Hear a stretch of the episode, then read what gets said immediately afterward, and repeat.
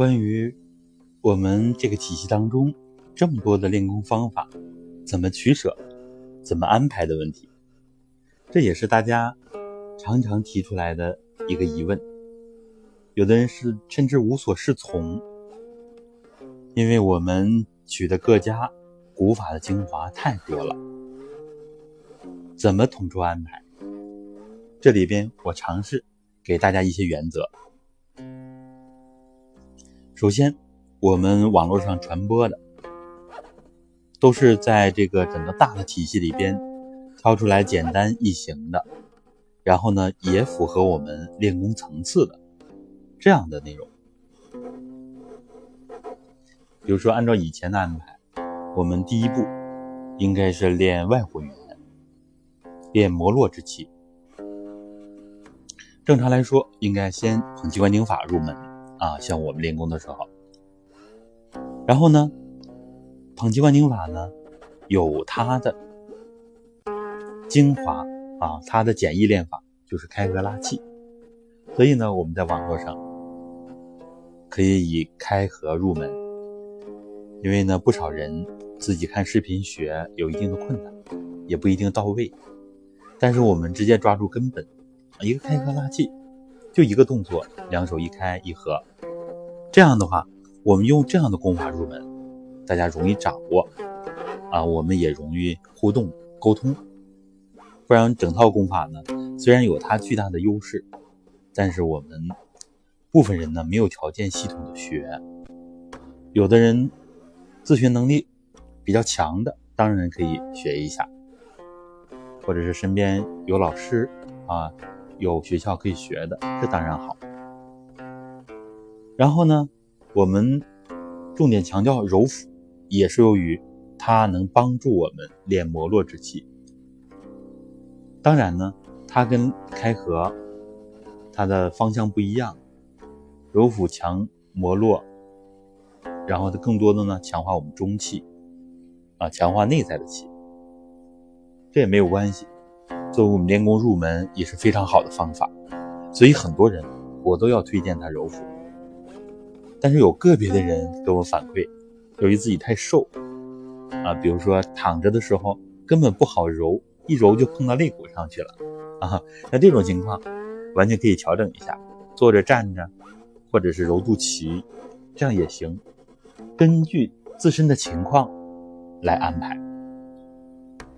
然后呢？有了这样入门的拉七或者是揉腹的基础，要提高强度。我们一般都推荐站桩、蹲墙。很多人呢蹲墙这个膝关节啊受不了，很多人现代人膝关节的问题都比较严重。那么怎么办呢？我们提出来转膝法，转膝，先把这个膝关节的问题缓解，然后再去站桩。然后再去蹲墙。有的年龄大的或者身体弱的，也可以转脚，比如说膝没什么问题，那转脚更好的通经络，也是非常好的。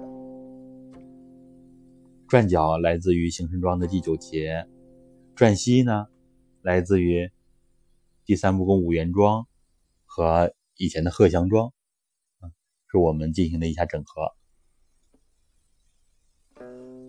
我们多数人呢，都会强调以练腰为核心，因为腰是我们人的主宰啊。太极拳里尤其强调腰为主宰，命意源头在腰系，所以呢，我们多数人都要围绕着松腰来练习。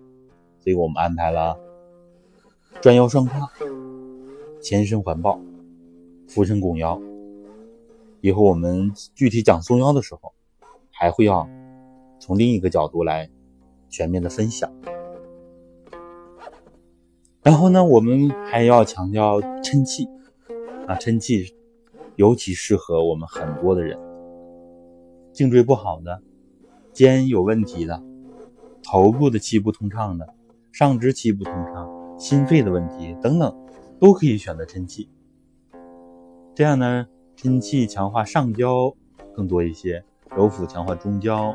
转腰顺胯，强化下焦，从各自的侧重点来说，也起到互为补充的作用。然后有条件呢，可以把一二不攻系统的练。然后三不攻，当然基础特别好的也可以练，包括五言庄的发音、五脏的发音等等。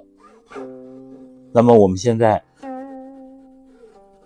在这个三庄三法的基础之上啊，又教了练气八法的前四法啊，这是对之前的动功体系的一个简化，把它的精华当中的精华拿出来，形成了练气八法。后四法我们多数人练不了，没有基础，那么就练前四法，当然包括刚才所说的抻气，其实就是吃气。等等这些方法，也包含揉腹，也包含开合，所以一看到练气八法里边，把我们之前学的内容都串起来了。两千年左右，在整个三桩三法和练气八法的基础之上，又进行了简化、改进和提升，就是我们现在所熟知的直腿坐放松法。第一步叫直腿坐松腰法。它也是解决我们松腰的问题，解决我们练精化气的问题，培补我们人的根本。直腿坐很多人都想学，我们呢没有急着讲，因为讲了，很多人也未必去重视啊，所以我们稍稍往后放一放，然后呢把其他功法先练一练，有一定体会。然后，我们再讲这个直腿坐松腰法，大家会有更多的体会，也会更重视，也会相对容易练一些。因为我们有些初始的问题，比如说松的问题还没有解决。当然，其实直腿坐有它的优势，这样，所以呢，我们会尽快的跟大家讲出来。好。关于功法的安排，总的原则是由易至难，由简单到复杂。一般呢，我们选个三两种功法，每天都练习就可以了。一个比较轻松的打基础的揉腹、开合，然后呢，一两种强度比较大的。比如说站桩可以每天都练，然后蹲墙或者是抻气，根据自己的身体情况，重点解决哪些问题。当然，比如说我们的站桩、蹲墙等等抻气，其实它周身的问题都有作用啊，因为是从整体练的。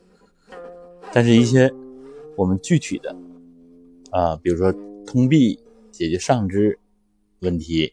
上焦问题啊，刚才所讲的啊，行神桩练下肢的，重点解决下肢和下焦的问题等等，还要有一些更针对性的练法，眼睛弱的练观球，练转眼球啊，等等等等，不一而足。这里给出大家大体的原则，以后具体的病种，我们还要跟大家具体来谈。好，这一次我们就分享到这儿。